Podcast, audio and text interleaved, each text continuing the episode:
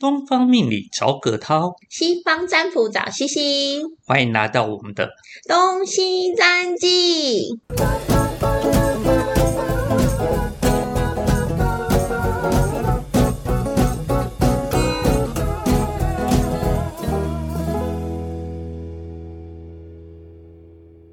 告诉我，爱要怎么说？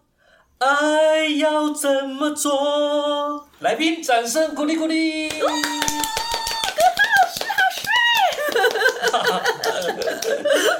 涛老师早安！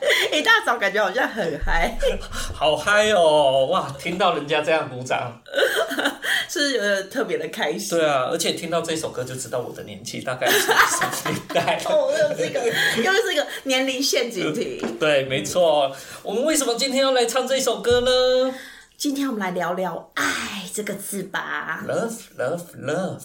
因为这是一个我的就是最近的一个启发的想法哦，就是因为可能又接近了情人节，然后又大家又开始进入一个很奇特的，就是状态，就是大家在网络上很多看到什么“我爱我自己”啊，然后要爱自己啊，但爱到底是什么呢？对啊，爱这个字很好写，嗯，但是它充满了，其实说好写嘛，笔画蛮多。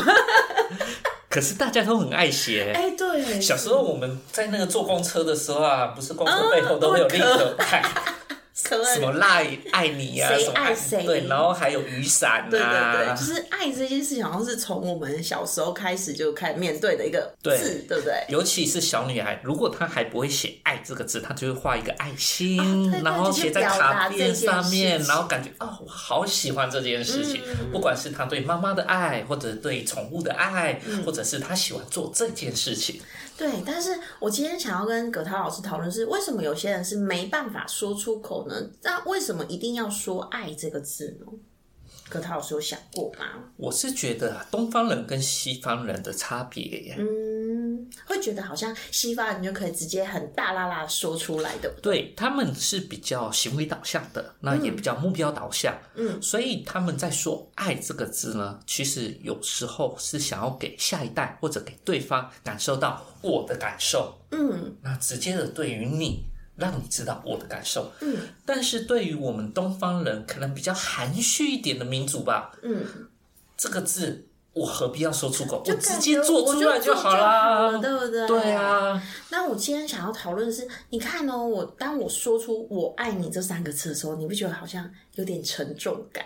嗯，就是我觉得有点别扭，对，别扭别扭，对不对？而且女生又很喜欢，就是逼迫男朋友们说：“你怎么没有说爱我呢？”呃，哎，葛涛老师有被这样逼迫过这个这个问题呢，仅次于妈妈跟老婆掉到水里面，我要该救哪一个的问题。真的，所以对于很多人就说，为什么我我就我就不想说我爱你啊？可是为什么这么多人又喜欢听到这一句话？嗯嗯，所以其实我对于“我爱你”三个字，或是爱，就是谁爱谁，或是我爱我自己爱这件事情，我是会认为这个字是充满了很多的期待的。以前啊，在小时候，我会觉得爱跟喜欢是画上等号的。嗯，但是逐渐的长大之后，才发觉这两个是有分别的。是，在英文上它也是有差别啊，一个是 like，、一个是 love。对。嗯，所以当你看，当我们在讲爱这件事情的时候，它好像充满了很多的幻想、对，期待、嗯批判，因为我想要批判你，就是对于这件事情，你做了什么事情让我爱你嘛？因为你做了一件很好的事，我才会爱你嘛。嗯如果你做了一件坏事，我还爱你吗？的确嗯。然后比如说基督徒好了，我们也会说我神爱世人。对，那但是他也是要，就是我们要经由神的原谅吗？就是他们的一个，就是一种就是宗教的，对，有一种感受哦。我会觉得爱这件事情怎么会这么的沉重呢？嗯，讲出去的时候为什么会充满了好多的对于这个人的期待、投射、批判，然后他应该要成为什么样子，我才能爱他呢？我觉得“爱”这个字呢，有时候啊，在东方里面来讲，好像只有长辈赋予小孩子的一个感受。嗯，它等于是我是为你好。哇，对耶，没错，你看葛涛老师马上说到一个“我是为你好”这个字，对，那“好”这个字就是感觉就是以你的标准定我的标准。没错，就是在我的世界里，这个世界是我的世界里，这个是好的，所以我也要你接受我的好。对，所以阿妈觉得你饿，对，阿妈觉得饿，阿妈觉得饿，阿妈觉得冷。对，所以你看，小孩根本没办法接受这些东西，他他可能根本就不饿，或是根本就不能。对，但是阿妈的爱是如此的沉重。但是对于小孩子来讲的话，也许他们会觉得，嗯，你真的是爱我吗？你如果爱我的话，你不应该讲出这种话来对我好。嗯，所以所以小孩其实一开始是全然接收的。对，其实，在我的概念里面啊，就是我学习的一些，就是呃，不管是哲理啦，或是一些就是心理学的东西的时候，其实小孩是全然接收的一种个体哦，他是不会像我们长大之后，我们会有一些评断，就是这样真的是对我好，这样真的是对我不好吗？对，所以他们当他一直觉得哦，这样是好哦。哦，这样是不好哦，这样是爱哦，这样是不爱哦，有没有？所以妈妈很讨，有些妈妈都很喜欢讲说，我这样我就不爱你喽。对，有没有情绪勒索从小做起？这种事情也是代表说，我们就是把一个道德的枷锁先丢在小孩子身上。小孩子其实就是一个白纸，你涂给他涂上什么颜色，他就会成为什么颜色。所以他父母亲认为的好。他就已经先帮他画上，这个是红色，红色代表是好的，所以把它贴上。黑色是不好的，我就把你画在这上面。所以一进而就让他告知说，哦，什么是好，什么是不好。比如说在地上打滚，他说不好，你做这种行为，我就不爱你。那真的不是不好吗？他只是觉得这样很有趣呢。对，所以为什么会有叛逆期？其实也是因为这样。他挣脱了那个我认为的爱，我就知道这些都是骗人的，所以他会开始出现一种反叛的心态。对他会觉得这个世界我应该可以做主，在某一个事情上，我可以发表我个人的想法跟意见，也许是对，也许是错，这个我们先摆在旁边。但是要让一个人他有人有自主的想法、独立思考能力，我觉得这才是父母亲应该要教给他们的。那葛涛老师，你有两个小孩啊？哎呀，你透露我的年纪了。我我以为我们讲过。像葛涛老师有小朋友，你会就是你在你会对他们说“我爱你”这三个字？嗯，其实我很少跟他们说“我爱你”。嗯，在小时候的时候，我会抱抱他们。比如说什么时候呢？就是当我骂完他们之后。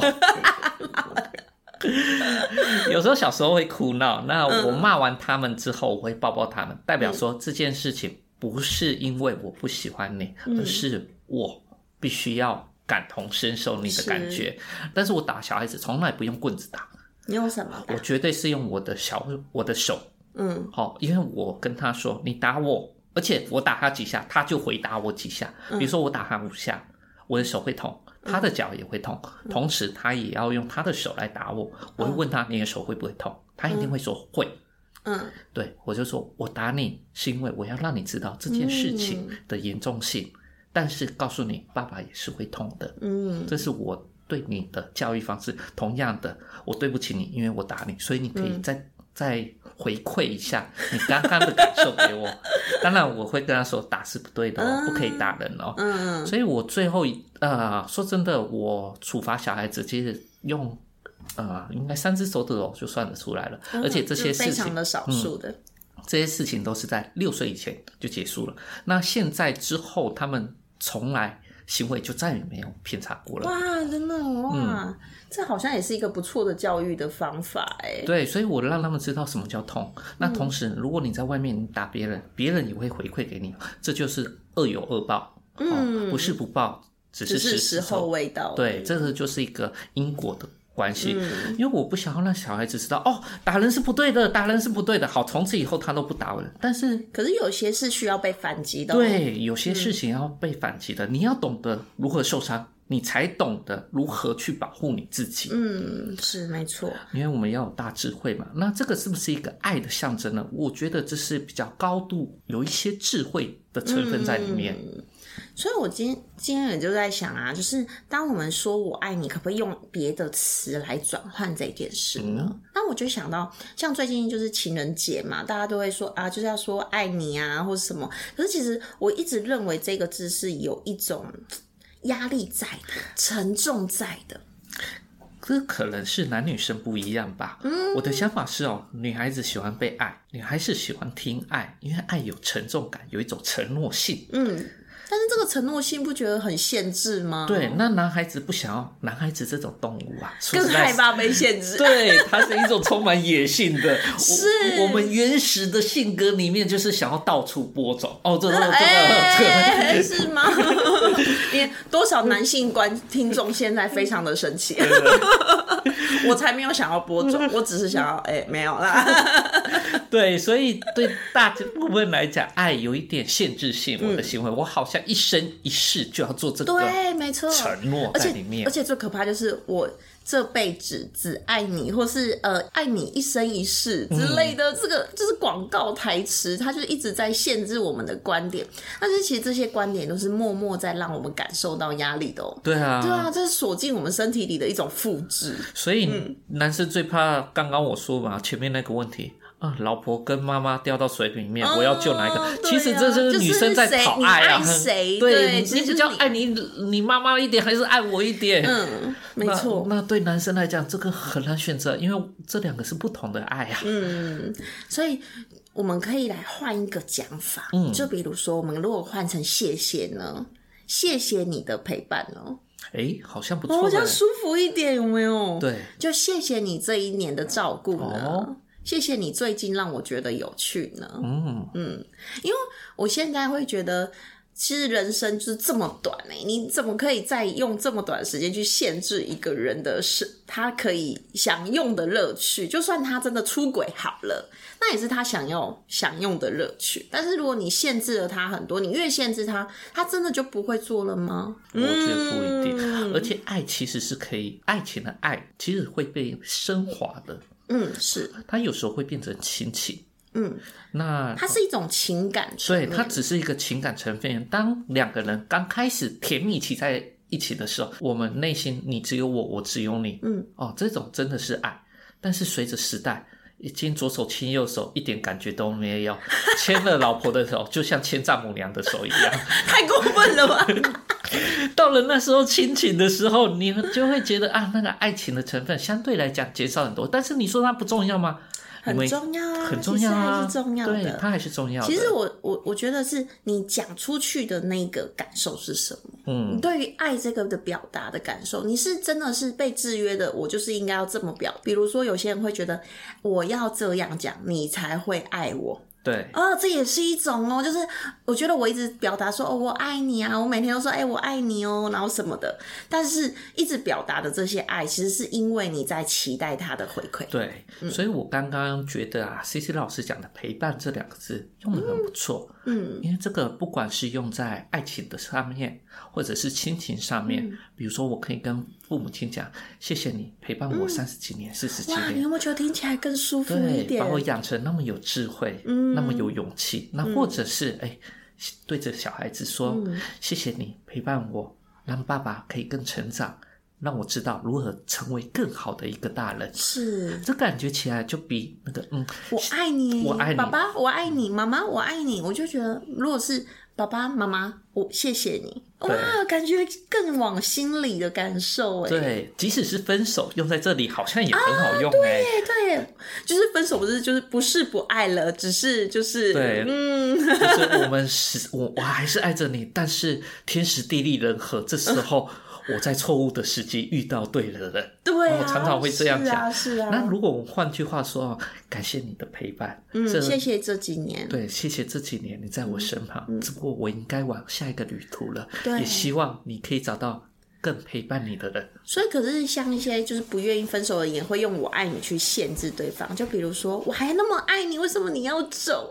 嗯，对不对？这有点像情绪勒索，嗯，因为他就是认为说，我还爱你，你就应该要回馈一样的爱给我。对，嗯，但是爱其实是，嗯，它不是一个量词，是它是一个感受而已。是，可是因为他因为这个感受太大，说大可大，说小可小。对，所以每个人的期待，每个人的需求不一样。没错，这也是为什么之前呢有发生很多的社会事件，有关于情杀的事件。嗯，他们就是太在乎对方了。嗯，分手的时候就觉得哦，我对你那么的在乎，你为什么要这样离我而去？我没办法反映出我的情绪，爱变成控制了，对，就变成恨，或者变成一种杀戮的。想法，嗯，所以为什么会由爱生恨，其实也是因为这样哦，嗯，所以今天我们跟大家讨论的这个爱的议题，大家会喜欢吗？就是其实西西很喜欢搞一些就是哲哲学的小问题，我觉得我们以后就来做一个，就是专就是专门来聊这些对哲学问题好了，觉得蛮有趣。西方的哲学问题，那对东方来讲，可能就是开悟问题吧对，就好像是一种。爱的领悟，没错，皆是爱的领悟。因为每一次都有不一样的想法，就是觉得，哎，其实我们可以来讨论这个，这个是蛮有趣的。嗯，好，那今天我们的节目就到这边喽，谢谢大家的收听。当然，对于爱有什么样的想法呢？就是你，你也是很难说出口的人吗？或是你有什么更好的取代方式？那也可以在下方留言跟我们分享。没错，那如果喜欢听葛涛老师的歌声的话，你也可以在下面。点播，如果 有点播的话，有机会我就唱给大家听啦。好像蛮期待的。那我们下次见喽，拜拜，拜拜。对今天的节目想了解更多，欢迎到下方资讯栏加入我们的官方东西占记，东方命理找葛涛，西方占卜找西西，预约一对一更详细的命理占卜，让你更了解自己哦。